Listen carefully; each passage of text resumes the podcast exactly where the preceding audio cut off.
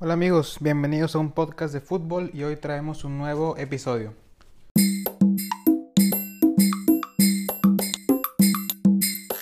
Hola amigos, ¿cómo les va? Les habla su amigo Chelo. Gracias por escucharnos en un nuevo episodio de un podcast de fútbol. Y hoy em, les traigo otro equipo muy interesante. Ya saben que tengo este, este em, tendencia de traerles equipos que son poco conocidos, que no juegan en ligas muy difundidas. Eh, pero este equipo del que vamos a hablar hoy ha, tenido uno de los ascensos más impresionantes y meteóricos de los últimos años. El frío ni las bajas temperaturas detuvieron el caluroso apoyo del, de la ciudad. Y esta es, la historia del Ostersund FK. Muy bien, ahora vamos a hablar del Ostersund Football Club, eh, fue fundado en el año de 1996 con la fusión de varios clubes de la ciudad de Ostersund. Es de unos 51 mil habitantes, más o menos. Es la, eh, ocupa el puesto número 22 dentro de las ciudades de Suecia en cuanto a su población. Está a unos 560 kilómetros, más o menos unas 6 horas en coche desde la capital, desde, desde Estocolmo hacia el norte. O sea, está en una zona eh, prácticamente subártica y la mayoría de los equipos de la liga sueca juegan en la capital o más hacia el sur. Entonces es un lugar realmente aislado, es un lugar eh, lejano de, del, mayor eh, movimiento del país que se concentra en Estocolmo y más al sur también en la ciudad de, de, de Malmo. Tiene un clima subártico donde el promedio de temperatura en verano es de unos 14 grados y en invierno llega a, a bajar hasta, unos eh, menos 20, menos 30 grados. Es la temperatura eh, normal que hay en, por, por Ostersund, que a esta ciudad se le conoce como Winter City, como la ciudad del invierno, y esto por su larga historia con los deportes de invierno, principalmente el biatlón, que es el deporte que combina el esquí de fondo y el tiro con carabina. Y bueno, este equipo juega sus partidos de local en el Jumpcraft Arena, que eh, aloja unas 8.500 personas. Desde, desde, su fundación en 1996 ha jugado gran parte del tiempo en la tercera división del fútbol sueco. En el 2010 desciende a cuarta división en cuarta juegan solamente una temporada y ascienden a tercera.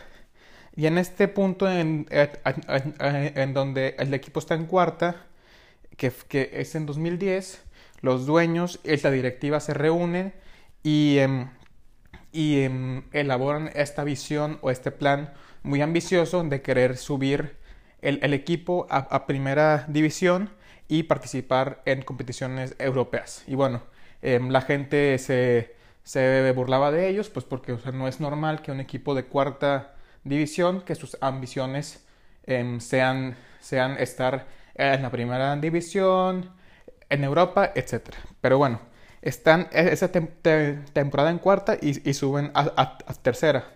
Luego solamente están un año en tercera y ascienden a segunda.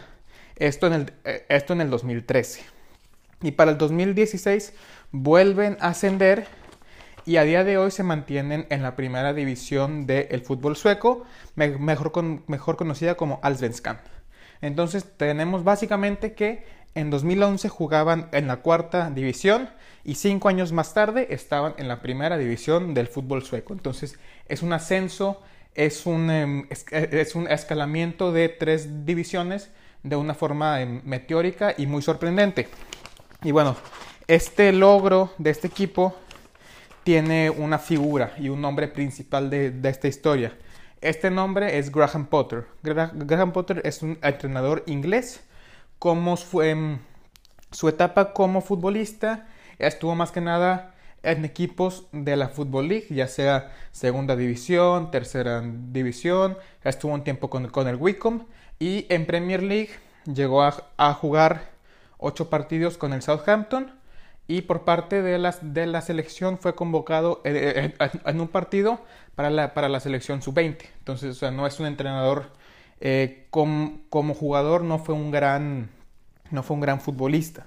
Sí tuvo buena carrera, pero más que nada en divisiones inferiores. Y bueno, él estaba, bueno, él se retira del, fútbol más o menos a los 30 años, bastante joven, decide em, em, dejar las canchas, dejarlos colgar las, las botas y estaba entrenando fútbol en universidades cuando en 2010 le ofrecen el puesto en Östersund.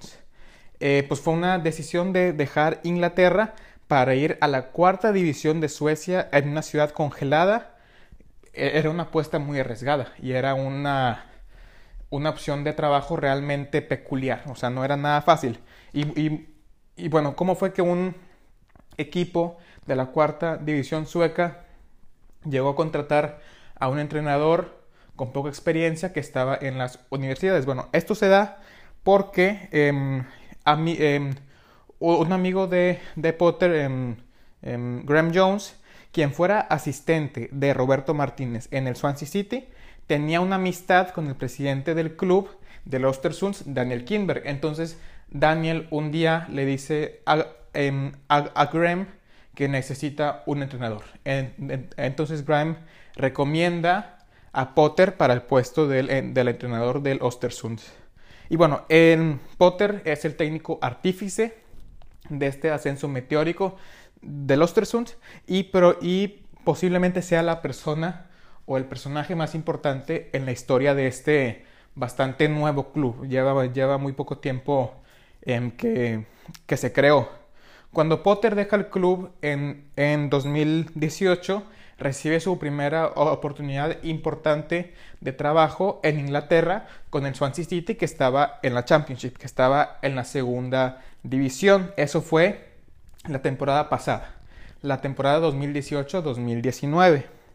Tiene una buena temporada con el Swansea y para la, y para la temporada pasada el Brighton en Hove Albion de, decide ficharlo como su nuevo entrenador. Entonces, y acaba y actualmente mantuvo al Brighton en la Premier y está constituyendo, está armando un proyecto realmente interesante con un techo alto para un equipo muy muy, muy atractivo, muy, eh, muy prometedor. Entonces, Potter realmente su, su aprendizaje son esos ocho años que se tira en Suecia para después regresar a Inglaterra y haciendo un, entrenador mucho más eh, probado, con más experiencia. Y, bueno, parte de la historia de este Ostersund tiene que ver con el tiempo que estuvo en la Europa League.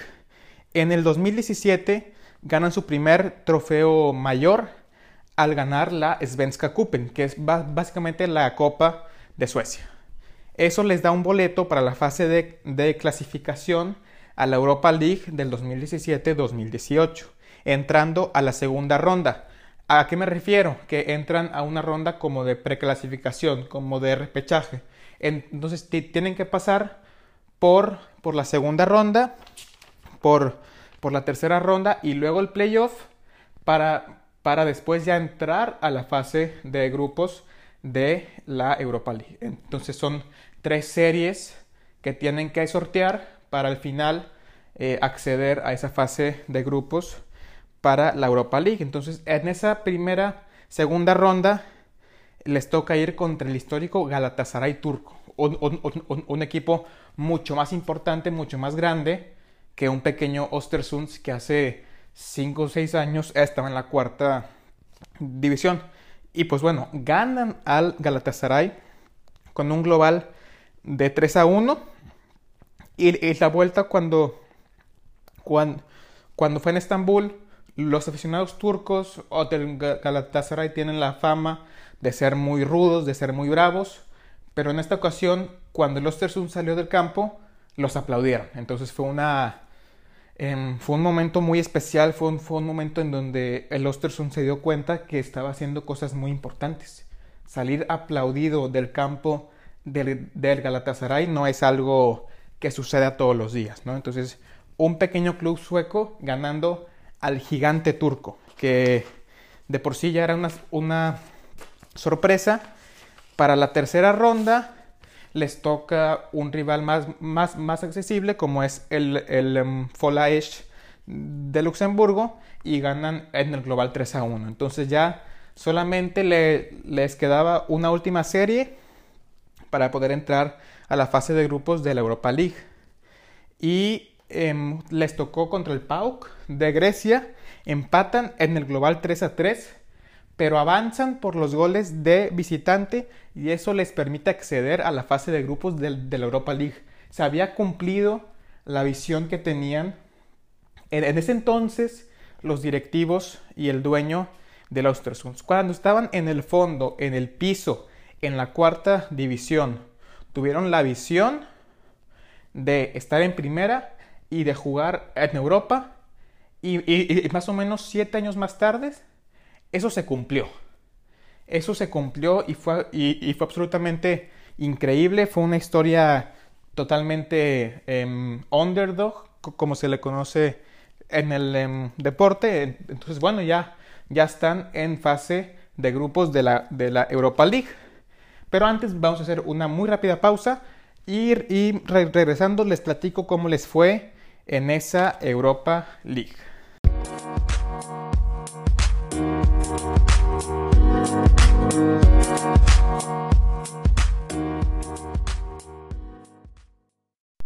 Hola amigos, ya de, vuelta tenemos em, rápidamente que el Ostersund accede a la fase de, grupos luego de, superar esas tres fases previas. Y bueno, em, se le sortea en el, en el grupo J con el, con el Athletic Club de, Bilbao, el, el, Soria Luhansk de Ucrania y el Hertha de Berlín. Realmente no, no, era un grupo accesible, o sea, era un grupo complicado en donde el Ostersund se veía como el favorito para ser último de, de su grupo. Pues bueno, sorprendentemente quedan segundos de, de su grupo, empatados en 11 puntos con el, con el, con el Athletic Club. Ellos ganan en Suecia ante el Hertha y ante el Soria, empatan con, el Athletic Club y suman puntos en Ucrania y en Berlín y con eso se convierten en el primer club sueco en avanzar de fase de, grupos de la UEFA Europa League en la historia. Y bueno, en los, en los 16 avos su suerte em, digamos que se, se acabó un poquito porque les tocó ir contra el Arsenal. Pierden en la ida 3 em, a 0 en Suecia, pero, en la vuelta van a Londres y ganan por 2 a 1. Tal vez no em, ganaron en, el global, pero ese partido de vuelta donde van y ganan a Londres deja una muy buena mm, sensación y Potter destacó bastante, siendo figura de asombro tras su excelente labor y llegando como ese técnico inglés poco conocido que trajo a un equipo sueco pequeño a, ganar en un estadio como el Emirates. Y bueno, em, volviendo a la figura de, de Potter, recordemos que él llega cuando el equipo estaba en cuarta división y los logra ascender hasta primera, jugando Europa League y ganando al Arsenal en Londres. Todo eso em, logrado solamente en ocho años, en él como en el puesto de entrenador. Y bueno, Potter cuenta que esos, em, que esos años iniciales era casi imposible llegar jugadores allá, porque uno, estaban muy lejos, hacía frío, y pues porque era una ciudad y un, y un club que no tenía historia, tradición o cultura, sino ellos, entre Potter y, su cuerpo técnico, tuvieron que probar y desarrollar una identidad, por lo que buscaban jugadores diferentes que hubieran sido descartados o con, una mentalidad y personalidad diferentes. Y ante esto Potter reclutó varios ingleses a lo largo de los años, varios ingleses que en sí habían sido descartados por, por, por, sus equipos. Su manera de, de trabajo y cuestión de equipo fue realmente interesante, donde lo más conocido es que se, se, desarrolló una especie de academia cultural, donde los jugadores cantaban, bailaban, pintaban, actuaban frente a una audiencia. Ante ese tema, cada año se preparaba como un, como un espectáculo y em, se había incluido, ya, ya había habido un, un, concierto de rock y un espectáculo del lago de, los cisnes. Cada año se preparaba un, espectáculo para ser em, desarrollado frente a una, a, una em, audiencia de gente local de la ciudad. Y bueno, Potter veía esto como una forma de unirse con el equipo, sacando a, los jugadores y a él mismo de, su zona de confort y teniendo que actuar y hacer una, una presentación frente a la gente local. Y esto crea una especie de lazo o de integración del equipo con la gente de la ciudad. Y bueno, también Potter usaba eso para ver a, sus jugadores y al, staff de otra forma, ver, saber quién se siente cómodo o, o incómodo, cómo responden a esa situación y cómo trabajar con ellos y ayudarles a desarrollar esas, esas eh, habilidades. Em, también, por otro tema eh, aparte, el equipo tiene una alianza con el Darfur United, que, hablaremos más de ellos en otro episodio, que es un equipo formado por participantes de la Refugee World Cup. Eso es que cada mes un porcentaje de, los salarios son donados a este equipo de Sudán. Y bueno, como una manera de, reflexión del trabajo de, de Potter, tenemos que Potter es un ejemplo em, clarísimo de, saber dar un paso atrás, crear tu propia historia en otro país, arriesgarse, salir de la zona de, confort, triunfar y regresar a, tu país por todo lo alto. Se va a Suecia cuando su esposa llevaba ya unos 10 años con un negocio propio y con el nacimiento de su primer hijo. Llegan más o menos en enero, febrero, con unos menos 25 grados, con el Ostersunds en, en, cuarta división y pues la gente no creía, no creía en el club, no, no había una identidad. Se retira, o sea, Potter se retira del fútbol a los 30 por falta de oportunidades, tampoco recibe demasiadas oportunidades en, el fútbol inglés como entrenador y se arriesga saliendo de, su zona de, de confort yéndose a una ciudad subártica de Suecia. Y, bueno, luego también se conoció que en esos días en los que estaban llegando a Ostersund, su esposa fue a una tienda local y la señora que, que, que, trabajaba allí le dijo, ¿qué estás haciendo aquí? Por lo que ella respondió, mi esposo obtuvo un trabajo acá. Y luego ella, dice, muy bien, ¿y cuál es su trabajo? A lo que la esposa em, contesta, entrenador de fútbol. ¿Para qué equipo? Ostersunds. Y a lo que la señora del, de la tienda dice, yo me iría a casa si fuera usted. Esa es la historia de Graham Potter, un hombre que se arriesgó y ganó. Bueno, hasta aquí el capítulo del día de hoy. Gracias por habernos acompañado. Les recomiendo en YouTube ver el video de Copa 90 Stories, eh, que también habla un poco sobre los Ostersons. Hay, eh, hay, ciertas entrevistas interesantes por ahí en ese video. Y de, de, nueva cuenta, gracias por, por su apoyo. Ya saben que nos pueden encontrar en Spotify, en Apple Podcast, en Google Podcast, etc. Y, que estamos como un podcast de fútbol en Instagram y yo como arroba tanto en Instagram como en Twitter.